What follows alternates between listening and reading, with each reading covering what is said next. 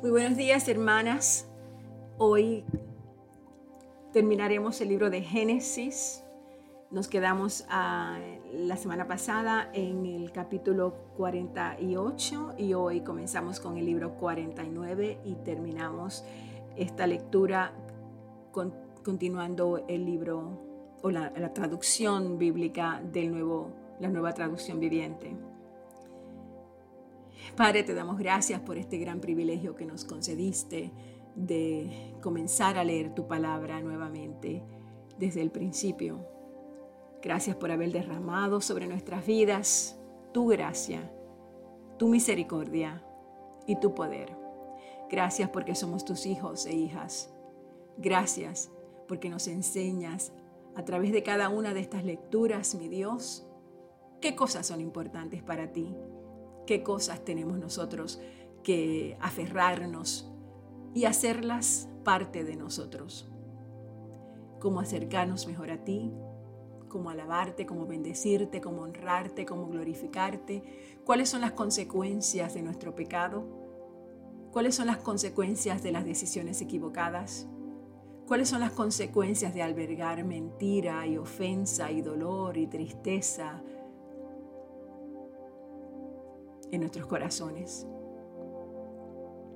Gracias, mi Dios, porque todo lo que tú haces siempre tiene un sentido y un propósito para nuestras vidas. Y hoy, mi Dios, abrimos nuestro corazón para recibir ese sentido y propósito que traes a través de la lectura de Génesis.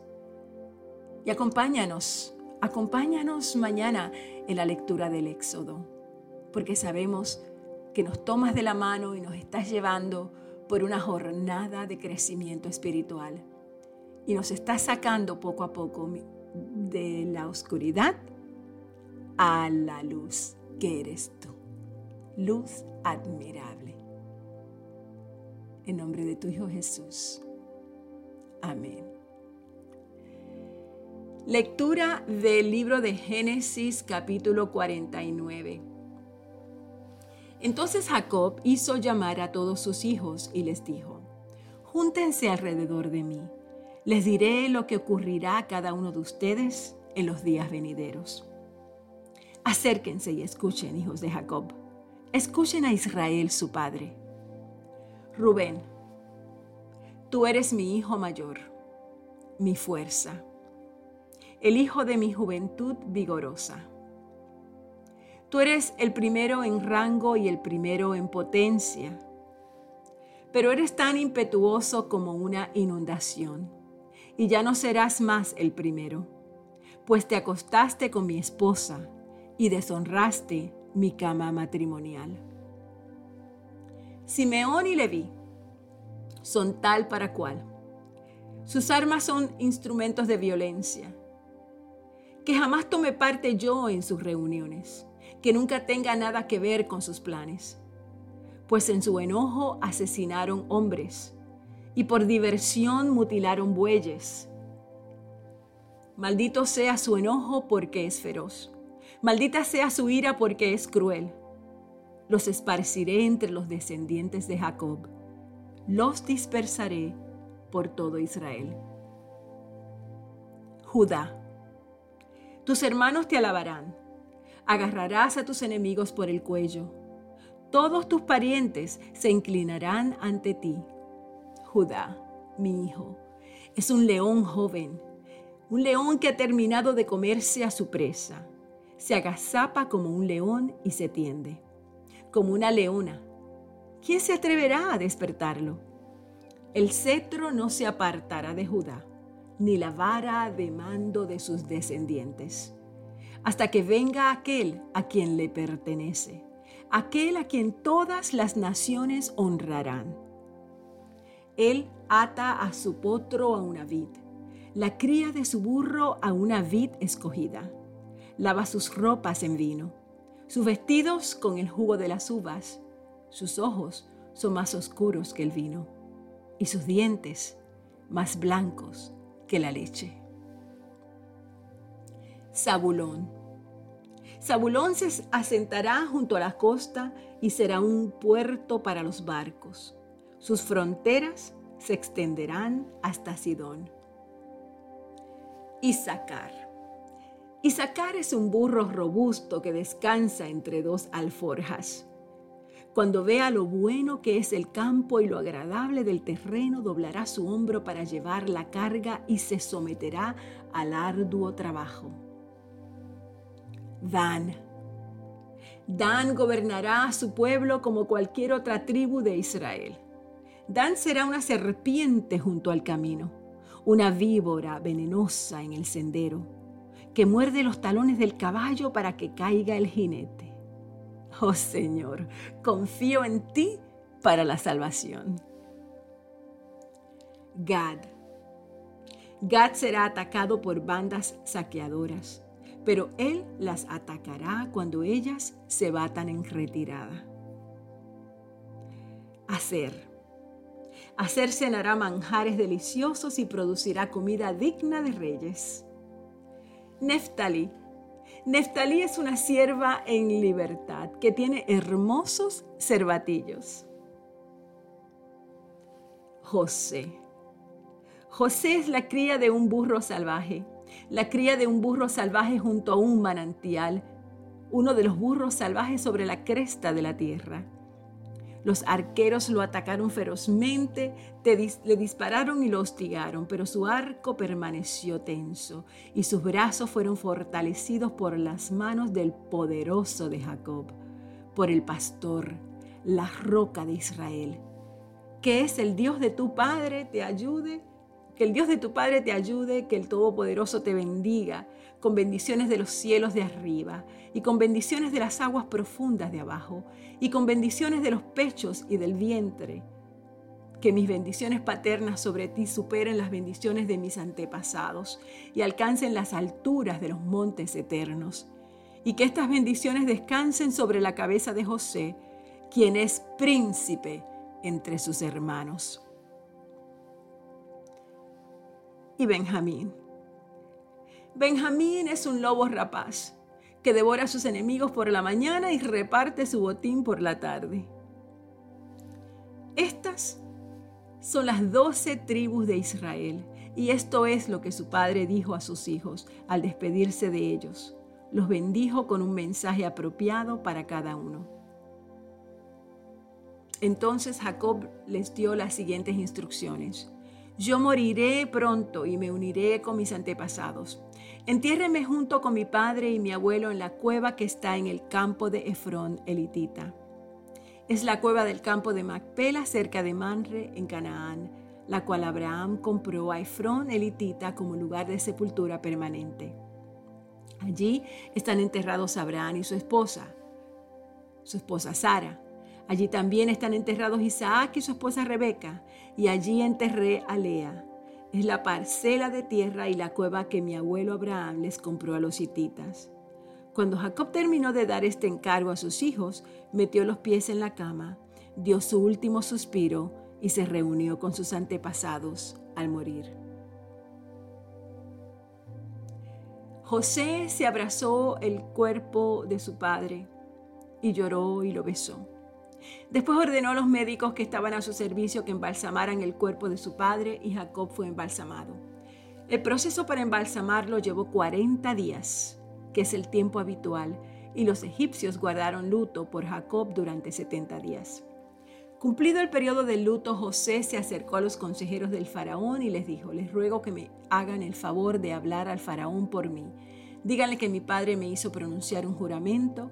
Me dijo, escucha, ya estoy a punto de morir, lleva mi cuerpo de regreso a la tierra de Canaán y entiérrame en la tumba que preparé para mí, para mí mismo. Por lo tanto, les ruego que me permita ir a enterrar a mi padre y después del entierro regresaré sin demora.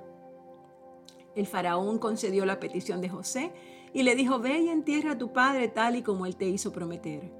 Entonces José partió para enterrar a su padre. Lo acompañaron todos los funcionarios del faraón, todos los ancianos de la casa del faraón y todos los oficiales del alto rango de Egipto. José llevó a los dos, a los de su propia casa y a sus hermanos y a los de sus casas, pero dejó en la tierra de Gosén a los niños pequeños y a los rebaños y a las manadas. Una gran cantidad de carros de, guerra con sus conductores acompañaron a José. Y cuando llegaron al campo de trillar de Atat, cerca del río Jordán, llevaron a cabo un gran servicio conmemorativo muy solemne con un periodo de siete días de luto por el padre de José. Los cananeos que vivían en ese lugar los observaron lamentarse en el campo de trillar de Atat y luego cambiaron el nombre del lugar situado cerca del Jordán y lo llamaron Abel Misraim porque dijeron este es un lugar de gran lamento para estos egipcios. Así que los hijos de Jacob hicieron tal y como él les había ordenado. Llevaron su cuerpo a la tierra de Canaán y lo enterraron en la cueva que está en el campo de Macpela, cerca de Manre. Esa es la cueva que Abraham le había comprado a Efrón elitita como lugar de sepultura permanente. Después de haber enterrado a Jacob, José regresó a Egipto junto con sus hermanos y todos los que habían acompañado el entierro de su padre. Pero ahora que su padre había muerto, los hermanos de José tuvieron temor y se decían ahora José mostrará su enojo y se vengará por todo el mal que le hicimos.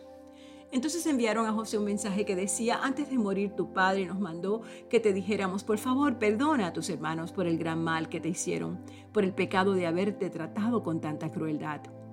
Por eso nosotros, los siervos del Dios de tu Padre, te suplicamos que perdones nuestro pecado. Cuando José recibió el mensaje, perdió el control y se echó a llorar. Entonces sus hermanos llegaron y se arrojaron al suelo delante de José y dijeron, mira, somos tus esclavos. Pero José les respondió, no me tenga miedo. ¿Acaso soy Dios para castigarlos?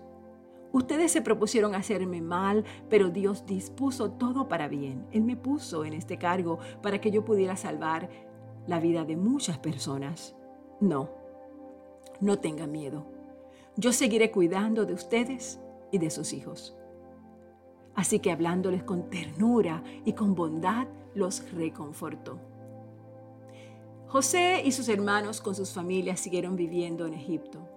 José vivió hasta los 110 años de edad. Alcanzó a ver a tres generaciones de los descendientes de su hijo Efraín y vivió lo suficiente para ver el nacimiento de los hijos de Maquir, el hijo de Manasés, a quienes recibió como suyos. José les dijo a sus hermanos, yo pronto moriré, pero ciertamente Dios los ayudará y los sacará de esta tierra de Egipto. Él los hará volver a la tierra que solemnemente prometió dar a Abraham, a Isaac y a Jacob. Entonces José hizo jurar a los hijos de Israel y les dijo, cuando Dios venga a, ayudarlos y los lleve de regreso, deben llevarse mis huesos con ustedes. José murió a los 110 años de edad y los egipcios lo embalsamaron y pusieron su cuerpo en un ataúd en Egipto. Terminamos el libro de Génesis. Gracias, Padre. No existen otras palabras que podamos pronunciar excepto gracias, Padre. Gracias, Señor. Te damos gracias por perdonarnos, te damos gracias por tu palabra, te damos gracias Señor por mostrarnos lo que tengamos que confesarte hoy para que podamos traerlo a ti y recibir tu liberación. Te pido, Padre, que en el día de hoy, como iglesia, como centro de vida cristiana, nos convenzas a nuestro corazón cuando nos desviemos de tus leyes y de tus mandamientos. En especial, Padre, yo te pido que nos reveles cualquier lugar de nuestros corazones que no es agradable a ti. Padre, guíanos como guiaste a José. Acompáñanos como le acompañaste. Padre, te pedimos que nunca nos desviemos del camino. Ayúdanos siempre a perdonar enseguida y a no esperar que la otra persona diga o haga lo que nosotros creemos que deberían decir o hacer. Muéstranos la manera en que tenemos que pedirte perdón o pedirle perdón a alguien para que ambos podamos recibir la sanidad y la liberación que necesitamos, para que podamos morir en paz cuando nos toque el momento de morir, para que podamos vivir en paz todos los días de nuestra vida que tú has destinado para que nosotros vivamos. Si, te, si hemos lastimado a alguien, Señor, déjanos dar cuenta para poder pedir perdón. Si hay alguna falta de perdón en nuestros corazones, Padre, revélalo para que podamos hacer enmiendas. Si hemos sido egoístas, mi Dios, si esto nos ha reducido la manera en que nosotros lidiamos con las demás personas, te pedimos, Señor, que nos aclares las cosas entre nosotros y que podamos vivir humildemente, amablemente, amorosamente, amigablemente con los demás. Quita toda la ira, la amargura, el resentimiento de nuestros corazones. Derrama tu Espíritu Santo en nosotros y límpianos de lo que no es tuyo. Permite que seamos personas que vivamos en el perdón. Que no importa lo que nos hagan, perdonemos. Que no importa lo que digan, perdonemos. Que no importa la manera como nos traten, perdonemos. Enséñanos, mi Dios, a saber que tenemos un Dios todopoderoso, un Dios que todo lo puede, que todo lo ve, que está en todas partes. Permítenos, mi Dios, vivir como José vivió, seguro, seguros de ti. Que nuestros pies sean siempre iluminados por ti que las puertas sean siempre abiertas por ti. Que no queramos ir antes de ti, mi Dios, sino detrás de ti. Seguir siempre tu luz admirable. Amar como tú amas. Querer las cosas que tú quieres que querramos. Padre, enséñanos a ser íntegros, amables, gozosos en ti. Gracias por tu palabra. Gracias por el principio de la creación. Gracias por la creación. Gracias porque tu palabra no regresa, no retorna vacía. Gracias porque tu palabra crece y continúa y continúa y continúa porque todo es continuo, Señor.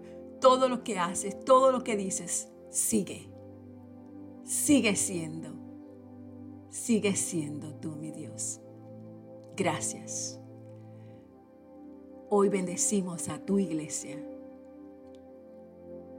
Hoy te presentamos al centro de vida cristiana, cada uno de los hombres, de las mujeres, de los niños, de las niñas, los adolescentes, Señor, sus inquietudes, sus necesidades, sus temores, sus angustias, sus complejos, todas las cosas que viven durante la etapa de la adolescencia. Hoy te presentamos las personas mayores de la iglesia, Señor. Los temores por la vida, por las enfermedades, por los achaques, por el futuro. Aquel que tenga temor a la muerte, mi Dios, acompáñale. Hoy presentamos la iglesia, Señor, todos los que están enfermos. Tócales de una manera especial. Hoy presentamos a los sanos físicamente, mi Dios, y te damos gracias por haberlos cuidado durante este tiempo pandémico. Hoy estamos frente a ti, mi Dios, como iglesia, como hermanos, como amigos, como familia. Te queremos, Señor.